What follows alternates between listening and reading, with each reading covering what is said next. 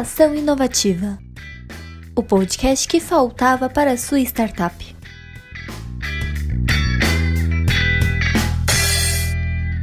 Oi, pessoal. Meu nome é Maria Tereza, eu sou da equipe de comunicação do Inovativa. Hoje a gente vai falar sobre governança para startup. Para falar sobre esse assunto, a gente vai contar com a participação do Wellington Galassi e da Ana Paula Candeloro. Eu vou chamar agora o Wellington para apresentar ele para vocês e também para ele se apresentar um pouquinho.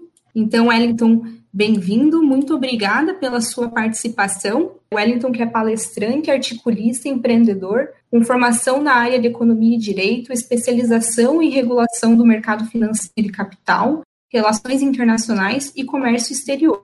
Nos últimos 14 anos tem atuado assessorando os governos e empresas estrangeiras interessadas em investir no Brasil, incluindo atuação como head responsável pelo Programa Nacional de Internacionalização de Startups da CONAGE. Atua como partner na Mango Ventures, onde atua como head responsável pela área de internacionalização e alianças estratégicas. Através da Mango Ventures, tem liderado projetos e iniciativas em parceria com diferentes instituições, como o BID, o Banco Interamericano de Desenvolvimento, Business Friends, ProChile, Ministério da Economia de Dubai, o Matrad da Malásia e o IE Singapura em diferentes mercados. Novamente, Wellington, muito obrigada pela tua participação e fala um pouquinho sobre você. Olá, tudo bem? Oi, Tereza. Queria agradecer o convite do pessoal do Inovativa. Para mim é um prazer estar participando. Bom, acho que a maioria do pessoal já me conhece, mas para quem não me conhece ainda, eu sou o Wellington. Eu sou partner da Mango Ventures. A Mango é uma venture builder, então a gente atua em mais de 40 países, trabalhando com modelagem de negócios, desenvolvimento de projetos e internacionalização para startups. A gente tem alguns projetos com alguns governos estrangeiros que captam startups brasileiras para acessar mercados globais. E também, atualmente, estou atuando como head do Comitê de Internacionalização na Associação Brasileira de Startups. Legal. Agora eu vou chamar também a nossa segunda convidada, a Ana Paula. É, apresentando a Ana Paula para o pessoal. Ela é advogada pela USP, mestre em Finanças Sustentáveis pela Universidade de Cambridge, na Inglaterra, conselheira certificada pelo Instituto Brasileiro de Governança Corporativa, o IBGC, professora do INSPER por seis anos, autora de artigos acadêmicos, capítulos em obras coletivas e de um livro sobre governança corporativa e o Compliance 360. É, atua 25 anos no mercado financeiro e de capitais, com foco em direito bancário internacional, gerenciamento de riscos, controles internos, compliance, anticorrupção, anti-lavagem de dinheiro, governança corporativa, sustentabilidade e ASG, ambiental, social, governança. Em 2018 e em 2019 recebeu o prêmio Top Compliance, os 20 mais admirados profissionais de compliance do Brasil, e também atua como diretora de compliance no Grupo RB Capital, membro suplente do Conselho Fiscal da Viver Incorporadora e Construtora SA, coordenadora acadêmica da Revista de Governança Corporativa Compliance e Negócios Sustentáveis da Enlaw, e ela também é mentora nos programas Distrito e no Inovativa Brasil. Ana, a gente agradece muito a sua presença e também o um espaço teu aqui para você se apresentar e compartilhar com quem está nos assistindo um pouquinho mais de você. Obrigada, Tereza, é um prazer estar aqui ao lado do Wellington. A gente precisa acrescentar na mini bio aqui, que não é tão mini, né? Que eu faço parte também do braço acadêmico da Mango Ventures, né? Do Boomerang Academy, isso é importante. E também eu também fui empreendedora, tirei dois sabáticos. Eu acho que isso é importante. E um período da minha vida eu me aventurei, aí criei uma loja conceito de produtos sustentáveis, então isso foi um meu lado B aqui, uma grande revelação. Foi, foi uma experiência bem legal. E é um prazer estar aqui e muito obrigada. A gente que agradece, o prazer é nosso de receber você aqui para esta conversa. Eu vou começar a primeira pergunta direcionando, começando pela resposta da Ana, e aí depois o Wellington pode complementar, e aí a gente pode ir intercalando, né, para ficar um fluxo mais dinâmico também nessas perguntas e respostas. Para a gente começar a nossa conversa aqui sobre governança, Ana, você pode falar um pouquinho sobre os pilares que sustentam a qualidade da boa governança? Bom, os tradicionais pilares são os quatro definidos pelo IBGC, que é o Instituto Brasileiro de Governança Corporativa. Então, o IBGC ele trabalha em cima de quatro principais características de gestão, que seria a transparência, a equidade, a prestação de contas e a responsabilidade sociocorporativa. Só que isso, eu acho assim, isso a gente encontra né, no, no código. O próprio BGC lançou recentemente um código para as startups. Né? Só que eu acho que assim é muito mais importante, conversando até com o Wellington, e ele vai completar, a gente conversou aí nos bastidores há uns dias, a gente tem que transcender, né? a gente não pode ficar nisso, né, pensando só nessa caixinha que é o código fala isso, então vamos seguir esses quatro pilares. O importante é a gente ter né, essa predisposição para implantar a governança, aí ela vai se transformar em uma boa governança. Então, o mindset, ele está acima de tudo e a gente assim abraçar né, tendências, estar tá atento sempre a pensamentos inovadores. E por, conta né, do meu canal, eu estava lendo um livro, Inventando Organizações, do Frederic Laloux, e ele exatamente traz assim esse algo a mais dessas sociedades que foram analisadas aqui nesse livro e que têm sucesso e que elas estabelecem uma governança de uma outra forma e que olha para outros elementos, né? Ele fala muito de autogestão,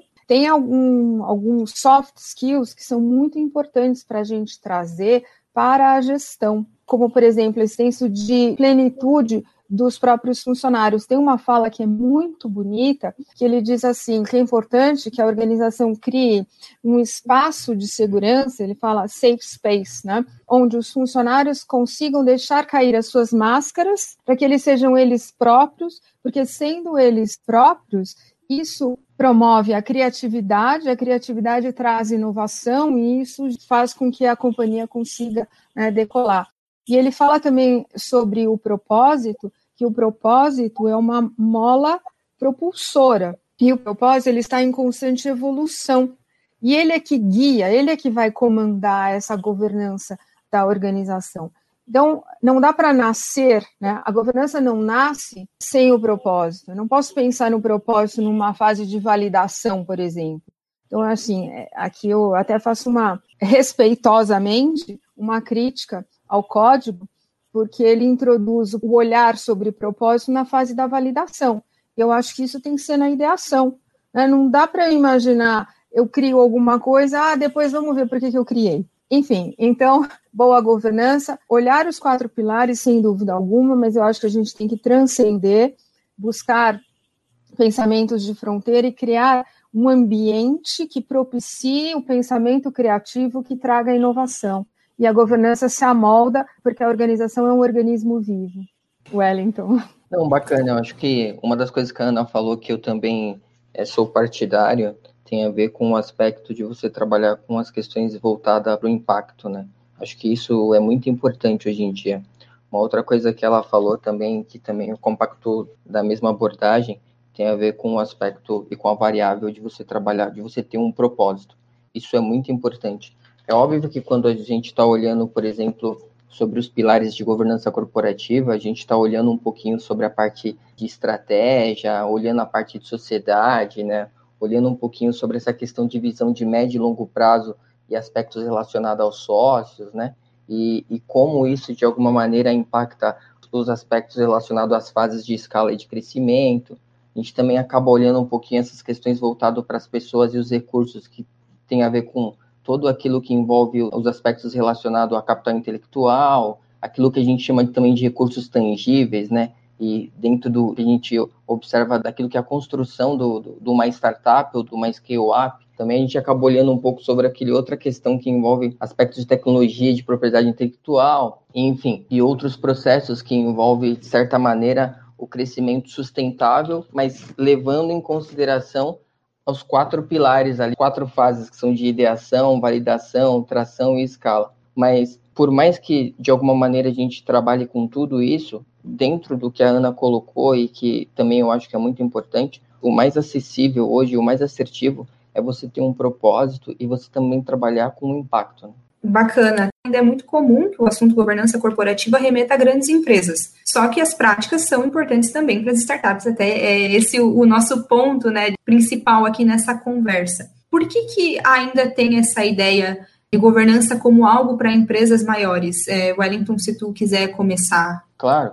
Aí acho que talvez seria bacana a gente traçar um pouco de um, de um, paralelo, né? Porque quando você olha o aspecto de governança corporativa, ou seja, essa visão que a gente tem de governança corporativa, ela é algo todo mundo pensa que é apenas para grande empresa e não para startup, né? Mas isso, se você for olhar em termos históricos, isso se deve um pouco a uma visão um pouco deturpada do mercado, né? principalmente por conta das grandes acontecimentos que ocorreu na mídia antigamente, como por exemplo grandes escândalos, fraudes contábeis, né? E aí quando você olha também o acesso é limitado do mercado financeiro de capital que só era acessível para grandes empresas que queriam lançar ações na bolsa de valores, enfim, isso acabou gerando uma visão um pouco deturpada, né? Mas só que quando você olha, com o tempo, a gente começou a perceber uma série de acontecimentos, por exemplo, globalização, crescimento de grandes empresas e o aumento do, do protagonismo de startups, né? A gente também começou a observar é que nos últimos anos houve um aumento das tecnologias de automação, troca de dados. Aí a gente também começou a ver a utilização de conceitos de sistemas cyberfísicos, internet das coisas, é computação em nuvem, enfim. A gente também, do ponto de vista de competitividade, a gente também começou a observar uma grande mudança no fluxo global de comércio de produtos físicos para produtos não físicos. E aí, por que, que eu estou dizendo isso? Porque isso começou a trazer uma série de oportunidades e começou a dar protagonismo para as startups. Só que, à medida que as startups elas foram ganhando visibilidade, começaram a ganhar escala, elas começaram a atrair interesse delas por parte de governos do mundo inteiro, por parte de investidores, elas começaram a perceber que, de alguma maneira, o crescimento das suas operações ela não estava só voltado na parte tecnológica, mas também que envolvia outros aspectos, que envolvem aspectos de natureza mais estrutural. E aí, olhando desse viés, você começa a observar que a governança corporativa para startup começa a ganhar um pouco de visibilidade e importância. Acho que a Ana até poderia complementar mais isso, porque ela é especialista no tema. Não, foi excelente. O que eu ia comentar só é que existe esse mito, né? O mito de que custa caro, de que é complicado, que é burocrático, de que vai engessar o business, que é difícil fazer, de que precisa uma tropa, né?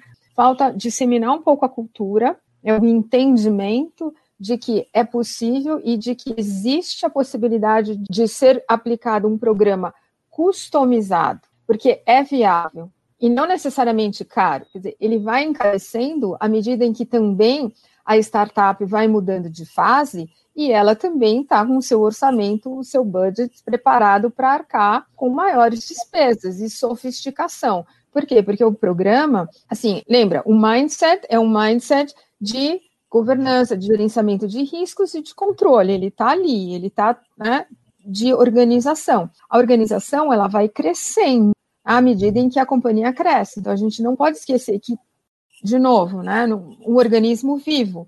Então esquecer essa história de que custa caro, que é difícil, que não dá para fazer, que eu preciso de muita gente, né? Eu acho que isso, isso assim, atrapalha muito.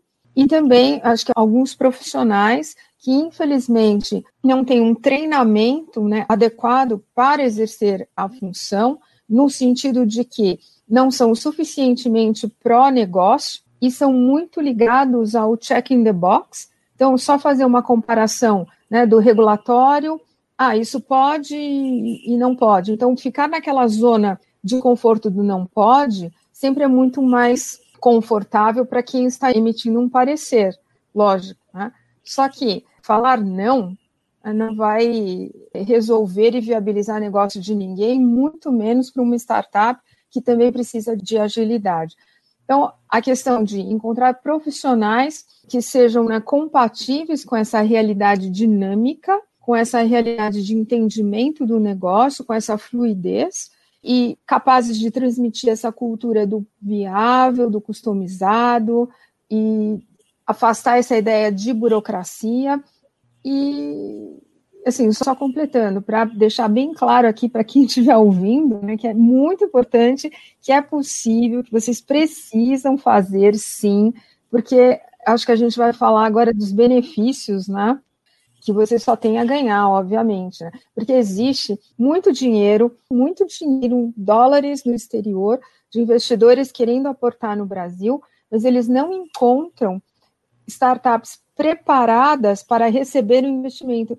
Isso é assim, é de partir o coração, na verdade, né? É muito triste. Então, por que não se preparar já? Ah, por que desperdiçar esses dólares que estão por aí querendo entrar no Brasil para você, né? Para a sua startup? Então, se você já estivesse se preparando, você já poderia estar, tá, né, aplicando aí. Interessante a tua fala, Ana, porque é bom a gente já começar, então, né, primeiro estabelecendo essa importância do e até, na verdade, desmistificando, né, uma concepção que as pessoas podem ter em relação à governança corporativa. Bem legal isso que você trouxe aí dos dólares que podem entrar no país, porque o que eu vou trazer agora é justamente um dado de uma pesquisa do IBGC, que apontou que, em média, 54% dos gestores de startups e scale-ups afirmam que a empresa não possui regras de governança corporativa e que, em média, 9% possui regras não formalizadas. Então, acho que aí você já deu um spoiler de uma consequência, mas então Fala para gente um pouco as consequências né, que as startups podem ter por não justamente investir né, nesse cuidado e na, na, governança corporativa. Bom, elas vão ficar fora dessa rodada de investimentos, porque o que, que, o que, que o investidor quer ver? Ele quer ver um nível mínimo de governança e não no nosso nível aqui, no nível que ele está acostumado no exterior, que são padrões mais elevados, mais rigorosos, e ele vai vir com o checklist dele com a chamada diligência. Né? Então, ele vai ali aplicar um questionáriozinho e o fundador, o empresário, né, o empreendedor, vai ter que responder. Se ele não tiver, já está fora. E a gente vê uma tendência cada vez mais desses investidores estrangeiros, europeus e americanos, se interessarem por investimentos de impacto. E impacto ligados, inclusive, aos ODS, né, que são aqui, para quem não sabe, os Objetivos do Desenvolvimento Sustentável da Agenda 2030 da ONU. Né? Então, ligar muito o que a empresa está fazendo ao impacto que ela quer causar na sociedade como um todo, no meio ambiente, na sua governança, que problema ela quer solucionar e, ao mesmo tempo, ganhar dinheiro com isso. Mas, enfim, aí também a captação de recursos, dinheiro mesmo, né? Fontes externas de capital. O dinheiro fica muito mais barato, mais acessível.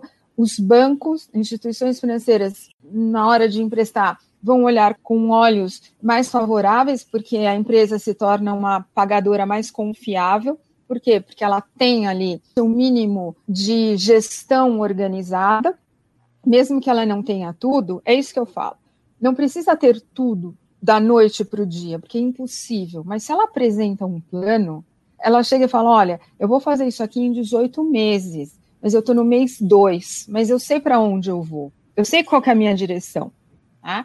Isso já traz um conforto muito grande, porque já mostra a mentalidade e a pré-disposição, que é o que a gente estava falando lá na primeira pergunta. Né? E aí, quando chegar o momento, o empreendedor ele pode, ele tem a decisão, ele está no comando total do seu negócio e da sua decisão. Ele escolhe com quem ele quer se relacionar, ele escolhe se ele vai querer vender ou não, se ele vai querer abrir o capital, quando ele vai querer abrir, com quem ele vai querer se associar, quem vão ser os seus fornecedores. Então, ele simplesmente não fica à mercê de nada ele é que toma as decisões, ele escolhe, não é o escolhido. Isso aqui é importante, né? Não ser o escolhido. Então, você está no comando. Por quê? Porque, assim, né, você tem o ouro e você é o ouro, quem tem o ouro dá as regras. Mais ou menos isso, né? Então, acho que, assim, essas são as vantagens. Você passa para um outro patamar de ser visto no mercado diante dos seus colegas, né, dos seus peers aí, e realmente é, como o Wellington sempre fala, um instrumento de competitividade né? e de internacionalização, porque você está tracionando, você vai escalar, você pode escalar lá fora. Nesse ponto da internacionalização, o Wellington quer complementar um pouquinho do que a Ana falou?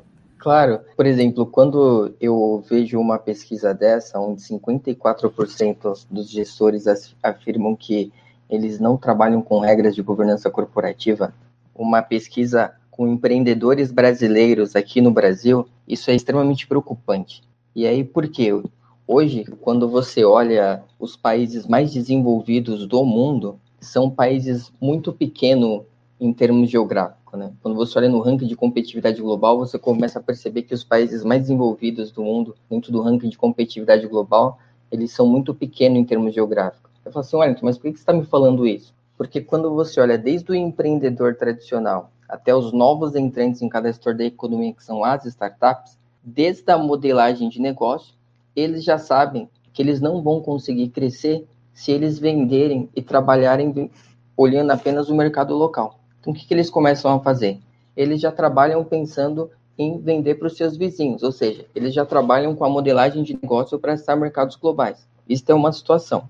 Só que, quando você olha também, isso é um dado, né, que é um dado importante.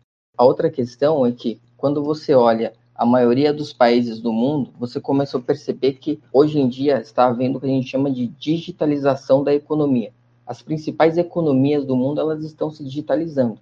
Então, Wellington, mas o que, que isso também tem a ver aqui, né? Quando você olha, pega esses dois dados e você começa a perceber que a maioria das startups elas trabalham com produtos intangíveis, você começa a perceber que muito daquilo que envolve o fluxo global de comércio tem a ver com um produto intangível. E aí lembra que eu falei anteriormente que a cada dia que passa as startups estão começando a ganhar protagonismo? A gente começa a perceber que dentro desse contexto, dentro daquilo que a gente chama de composição do produto interno bruto, a cada dia que passa, o protagonismo daqueles que trabalham com produtos não físicos, ou seja, intangíveis, acaba aumentando. Então, dentro desse contexto, a gente começou a perceber o seguinte: que quando você está falando de acesso a capital, quando você está falando de fluxo global de comércio, quando você está falando de ferramentas de competitividade e de internacionalização, a governança corporativa é muito importante porque se você olha uma startup brasileira e a maioria das startups estrangeiras, antes mesmo das startups acessarem mercados globais, nós já estamos recebendo a investida de startups estrangeiras que vêm para cá atrelada a fundos de investimentos e com regras de governança corporativa. Então, se você olhar, por exemplo, na maioria dos nossos casos, a gente começa a perceber se eu sou uma startup brasileira e eu não trabalho com regras de governança, ou seja, que do nosso ponto de vista é uma ferramenta de competitividade, você vai ter dificuldade de acesso a capital, você não vai conseguir escalar a nível global e antes mesmo de você acessar outros mercados, você já vai receber a investida de startups estrangeiras aqui. Ou seja, aquilo que aparentemente era o seu grande mercado, que era um mercado de 210, 212 milhões de habitantes num país continente como o nosso, você já está perdendo o mercado aqui. Por quê? Porque o consumidor final, ele não quer saber se você é uma startup brasileira, uma operação brasileira ou estrangeira. No final, ele só quer ter uma melhor experiência enquanto usuário do seu produto. Então, é isso que vale a pena. Então, se você tem regras de governança, se você está trabalhando com as melhores práticas, você vai conseguir oferecer um melhor produto, vai conseguir oferecer uma melhor experiência para o seu usuário. Então, acho que isso é importante. Perfeito. Um pouquinho agora pensando nas diferentes etapas né, da estruturação das startups, então ideação, validação, tração e escala. Quais os principais pontos de governança devem ser priorizados em cada etapa?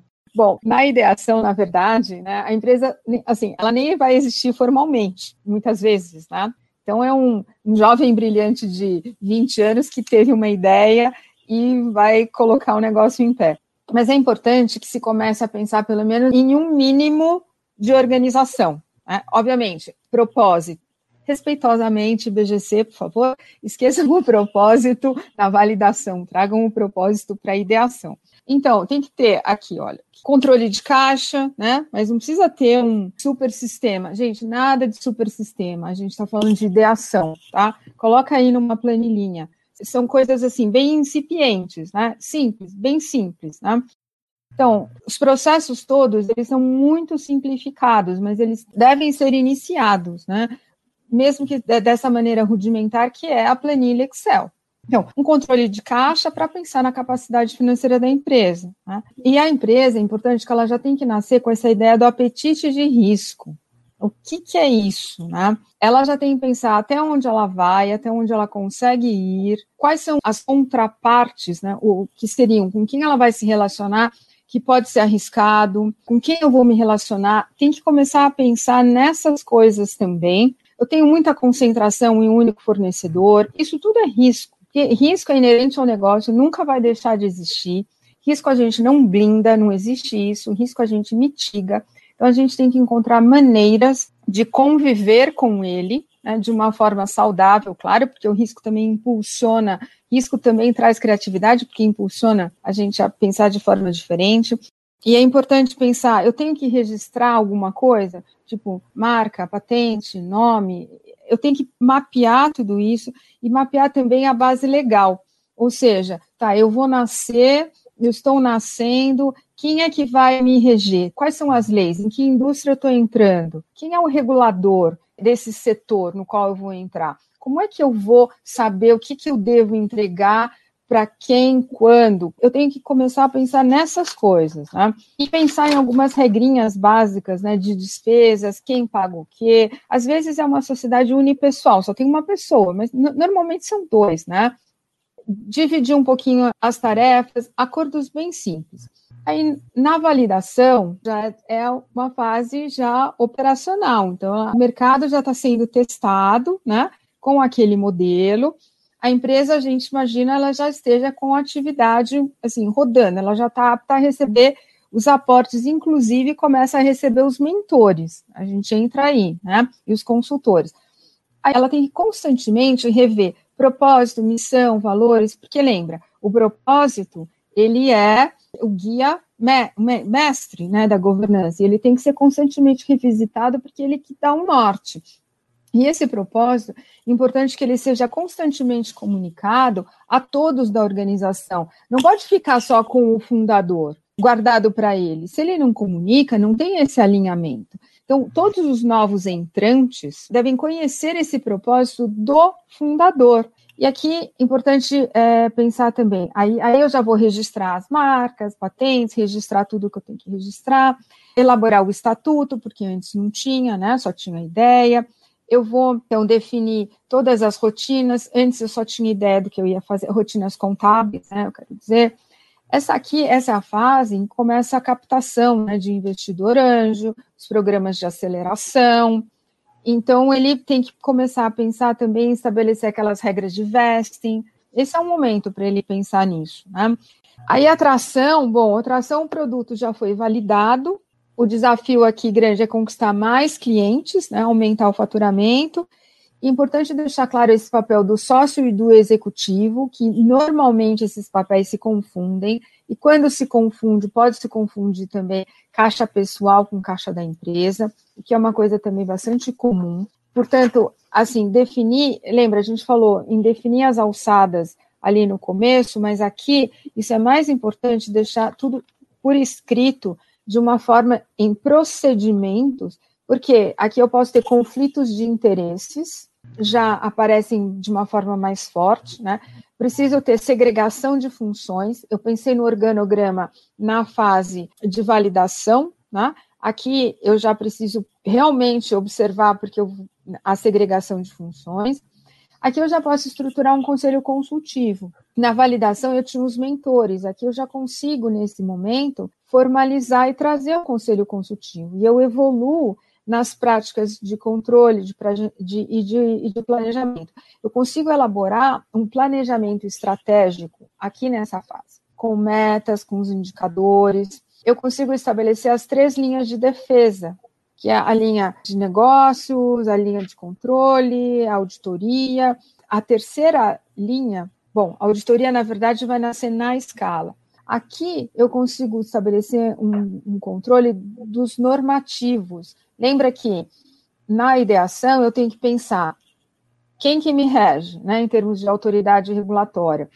Aqui eu tenho que ter algum tipo de instrumento, de ferramenta de sistema que me alimente diariamente para que eu não escape, eu como empresa não perca, né, nenhum prazo, nada, e, e não perca nada do que está acontecendo, nenhuma alteração regulatória, porque isso vai impactar o meu negócio. Então, eu não posso, por exemplo, não saber que a LGPD está acontecendo. Eu não posso não saber como plantar a LGPD, ou é, o que fazer agora com a vinda do PIX, né, para as fintechs, por exemplo. Eu tenho que estar sempre até além, né, porque assim eu vou conseguir me sobressair. Aí na escala é a fase, né, obviamente, o crescimento acelerado, explorar as oportunidades, expandir geograficamente, oportunidade de internacionalização. Posso já estabelecer um programa de stock option aqui nessa fase. Eu posso criar um plano de sucessão, que é muito importante. Eu posso aqui incluir o conselheiro externo, implantar comitês de assessoramento, eu posso transformar a empresa em uma SA, aí o, o, consultivo vira um conselho de administração, eu posso começar a desenhar aqueles templates, né, padrões, para ter já todos os meus procedimentos, políticas, já tudo formatado. E aqui é importante definir os critérios e, de fato, mensurar o impacto da atividade. Importante que aqui na escala eu consiga fazer isso, porque os investidores vão depois perguntar qual é o teu impacto e como você mede esse impacto, porque a maior questão de dificuldade é a mensuração do impacto, é o grande debate, inclusive acadêmico, né, de mensuração de impacto. E aqui a gente já pode começar, obviamente, a pensar sobre isso. Então, assim, rapidamente, em linhas gerais, é mais ou menos isso. A Ana foi perfeita em tudo que ela disse, é, não tem muita coisa para abordar em relação a isso. Ela falou todas as fases de maneira extremamente didática e correta. A única coisa que eu, que eu gostaria de frisar é que, assim, aparentemente, isso parece ser extremamente complexo, principalmente para quem está uhum. empreendendo, né? E aí, às vezes, a gente não sabe quem está aqui, mas de onde as pessoas estão, mas o Brasil é um país continente. Então pode ser que alguém daqui esteja assistindo a gente lá de Rondônia, por exemplo, de lugares extremamente inóspitos ou não dos grandes centros, e a pessoa olha e fala assim: Meu Deus, nossa, eu não consigo nem sair daqui, a minha operação é tão pequenininha, não estou conseguindo nem sair daqui do, da minha cidade. Imagina pensar em conceitos de internacionalização, pensar em governança corporativa como uma ferramenta para eu acessar mercados globais ou, ou, ou para eu captar investimento. Isso é muito complexo para mim. Não, não é complexo. Na realidade, assim, quando a Ana colocou tudo isso, ela colocou isso dentro de uma situação onde, respeitando cada fase que você está, desde o seu processo de ideação ali, até o processo onde você se tornou uma grande operação, como um unicórnio, por exemplo, né? E quando a gente está falando, por exemplo, também dessa parte de governança, de compliance, a gente também tem que prestar muita atenção que governança corporativa também envolve os aspectos da governança do dado, né? A Ana colocou aí muito bem. Hoje em dia está todo mundo trabalhando com produto físico, que é o produto tangível, e muito que são plataformas que são produtos intangíveis. Isso é muito importante. Hoje, por exemplo, se você não trabalha com a governança do dado, se você não tem lei geral de privacidade e proteção do dado, que é o caso da governança do dado no caso do Brasil, ou dependendo de cada país, cada país tem a sua regulação específica de privacidade e proteção do dado, você não consegue nem acessar outros mercados você não consegue nem captar investimento. Isso pode ser um fator fundamental. E mais recentemente, no caso do Brasil, a gente também tem governança de e social. As pessoas não prestam atenção muito nisso, mas quando você está trabalhando com questões trabalhistas, né, e você é uma startup principalmente, o governo brasileiro, hoje em dia, para você mandar informação de, dos seus funcionários, dos funcionários das suas startups, os sistemas estão todos integrados. Então, além, quando a gente fala de governança, também é governança da informação que você está mandando para o governo, que é a governança do e-social. Ninguém fala muito dessa parte, mas ela também envolve o aspecto de governança corporativa, né? Bacana e pontuar isso, Wellington, sobre a possibilidade, né, a dificuldade, porque justamente agora a gente vai entrar um pouquinho nisso. Posso até aproveitar essa tua fala para daí já puxar contigo essa pergunta, né, depois a gente repassa para Ana. Mas então, pensando de uma forma assim bem prática e até um pouco mais resolutiva, mas quais são as dificuldades mais comuns que uma startup enfrenta ao pensar em governança corporativa? E aí, quais seriam, assim, possíveis formas de solucionar e, enfim, driblar essa dificuldade? Bom, o que eu percebo atuando muito nesse caso e conversando muito com as startups é porque elas sempre acham que isso vai envolver uma série de custos muito complexos, da qual, de algum num primeiro momento, elas não são capazes de absorver. E aí eu acho que o mercado e eu acho que com o tempo foram se desmistificando um pouco esses conceitos de governança corporativa. De fato, antigamente era muito complexo você ser uma operação pequenininha e você trabalhar com conceitos de governança, porque era muito caro, os profissionais eram muito caros. Hoje em dia, conforme o mercado foi evoluindo e o mundo foi se globalizando, foram se criando metodologias para poder trabalhar e implementar regras de governança de acordo com a fase da que a startup está. Então, hoje em dia, seria bacana os empreendedores começarem a compreender que ele consegue implementar coisas muito básicas, como, por exemplo, a utilização de um TXT ou de um Excel para ele poder fazer regras de controle, até programas muito mais complexos. Então, hoje em dia está muito customizado.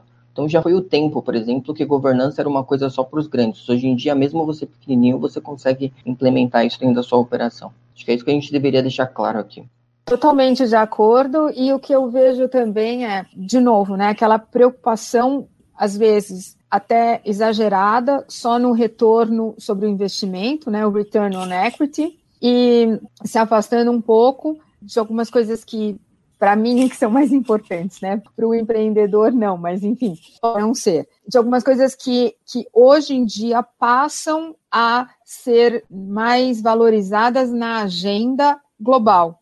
Bacana. Eu vou fazer uma pergunta para o Wellington sobre investir na governança, sobre como não estar atento a isso pode ser um problema, mas o excesso também pode trazer prejuízos, não? Qual seria um ponto de equilíbrio aí para as startups? Como diz aquele velho ditado, nem tanto ao céu, nem tanto ao mar, né? Eu acho que, assim, basicamente, quando você fala se você não tem governança, se você não tem o um mínimo de governança, hoje em dia você está fadada a um insucesso, e se você implementa a governança, o excesso de governança em desacordo com a fase da qual você está, isso também é prejudicial. Então, eu, eu acho que o ponto de equilíbrio é você entender, de fato, a operação olhar para dentro de si e entender, dentro daquilo que envolve os aspectos de governança, qual das regras são mais acessíveis e mais suscetíveis para ela implementar de acordo com a fase que ela está naquele momento. Isso vai ser bom porque, assim, do ponto de vista do investidor, ele vai entender se aquela startup está na fase de ideação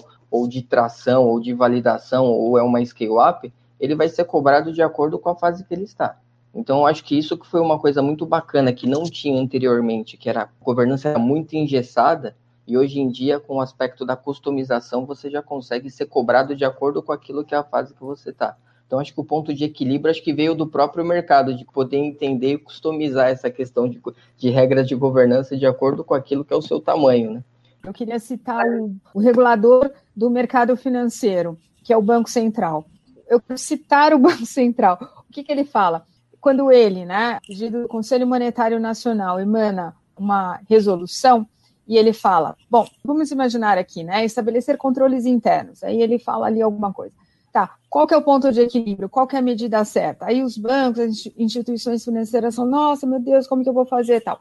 Ele não diz como tem que fazer. O que, que ele fala?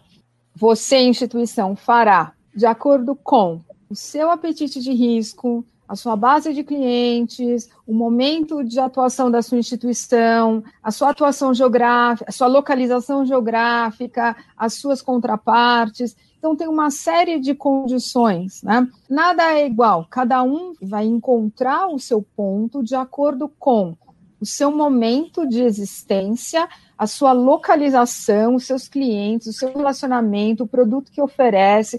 Quer dizer, é isso.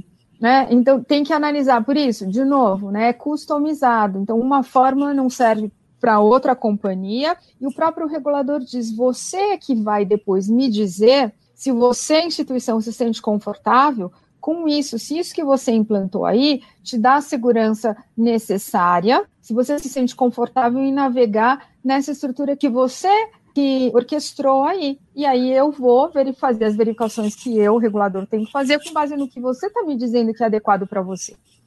Então, acho assim, nessa linha né, de ponto de equilíbrio. Bacana. Como organizar entregas e metas de um time tão pequeno?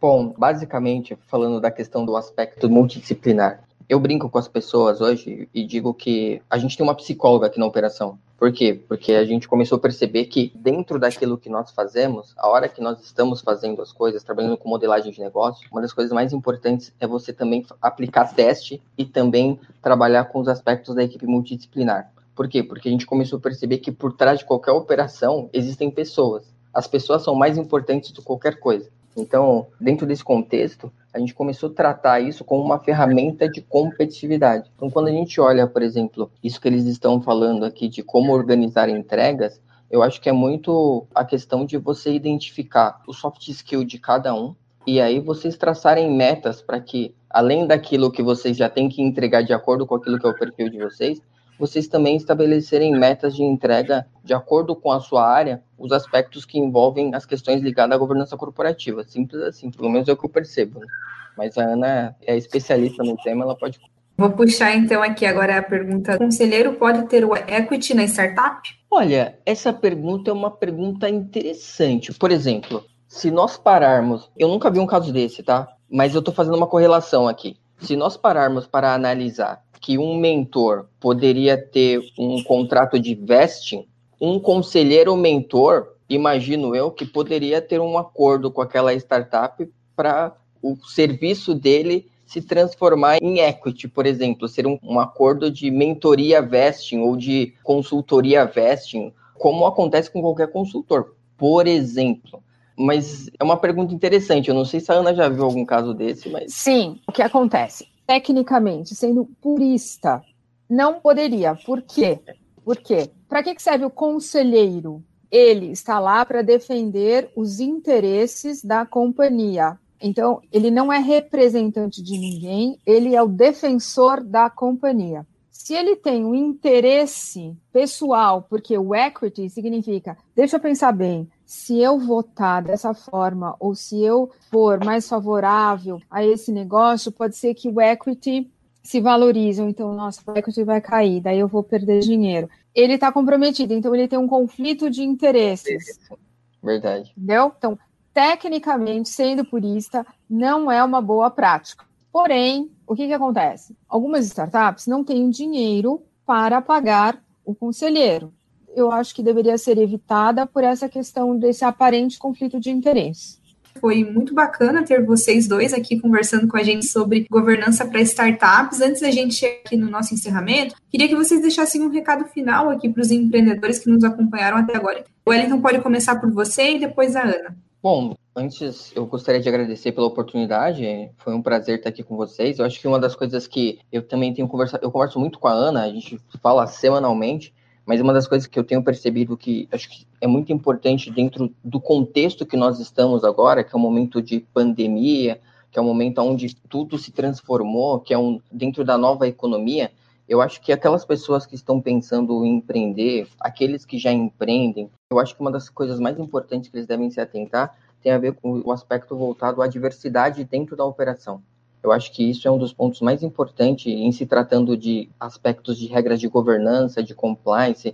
Eu acho que isso são coisas que de alguma maneira atraem muito o olhar de investidor então, se você tem alguma coisa que, de certa forma, traz um benefício para a sociedade, que traga um impacto positivo para a sociedade, que seja uma operação que trabalhe com as questões, além de aspectos da governança tradicional ali, trabalhar com outras coisas como aspectos voltados à diversidade, gênero, questões voltadas, por exemplo, à sustentabilidade da operação, eu acho que isso seria bem assertivo do ponto de vista, inclusive, de competitividade global. Bom, antes de mais nada também quero agradecer meu segundo momento aqui com vocês, Tereza, adorei fazer essa dupla aqui com ela, então a gente está sempre trocando toda semana mesmo, é. né? Uma delícia. E sendo repetitiva e reforçando, não dá para a gente hoje não falar de impacto. Realmente é um tema super importante. As empresas precisam estar atentas a isso o que, que elas querem trazer de benefício para a sociedade. Isso é muito importante, realmente os investidores estão olhando isso. Eu acho que devem ser criadas condições, um ambiente dentro da startup que fomente essa criatividade, esse olhar inovador, isso é muito importante, e pensar naqueles soft skills e naquelas outras agendas que ficaram um pouco esquecidas, que poderiam ser tidos, né, por exemplo, num ambiente corporativo tradicional, consideradas fraquezas né, e fragilidades, né, como empatia, acolhimento, olhar o próximo. Isso, no ambiente corporativo tradicional, né, você tem que esconder esse lado, que é considerado o lado da energia feminina de cada um de nós, porque todos nós temos energia feminina e energia masculina. E, então é importante fazer aflorar, eu acredito muito nisso do que o Lalu fala, né? De deixar cair a, a máscara para que você seja você próprio, para que esse conjunto de pessoas diversas né, tragam essa inovação. É muito legal isso. Bacana, muito obrigada, Ana, muito obrigada, Wellington. A Ana comentou ali, né, que é a segunda participação dela aqui com a gente no Inovativa. Ela esteve aqui há um tempo atrás falando Sim. sobre compliance. A gente também já tem aqui no nosso YouTube um Dom Penick sobre LGPD, então são todos conteúdos que acabam se casando aqui com o que a gente fala. E a gente deixa todos esses links depois para o pessoal que quiser fazer uma maratona aí de conteúdo inovativo, Sete link entre uma coisa e outra. Hoje a gente fica por aqui, mas continuem acompanhando para ver as nossas novidades. Muito obrigada e até a próxima. Até. Muito obrigado. Tchau, tchau. Esse podcast foi produzido pelo Inovativa Brasil, política pública realizada pela Secretaria Especial de Produtividade Emprego e Competitividade do Ministério da Economia e pelo SEBRAE, com execução da Fundação CERT.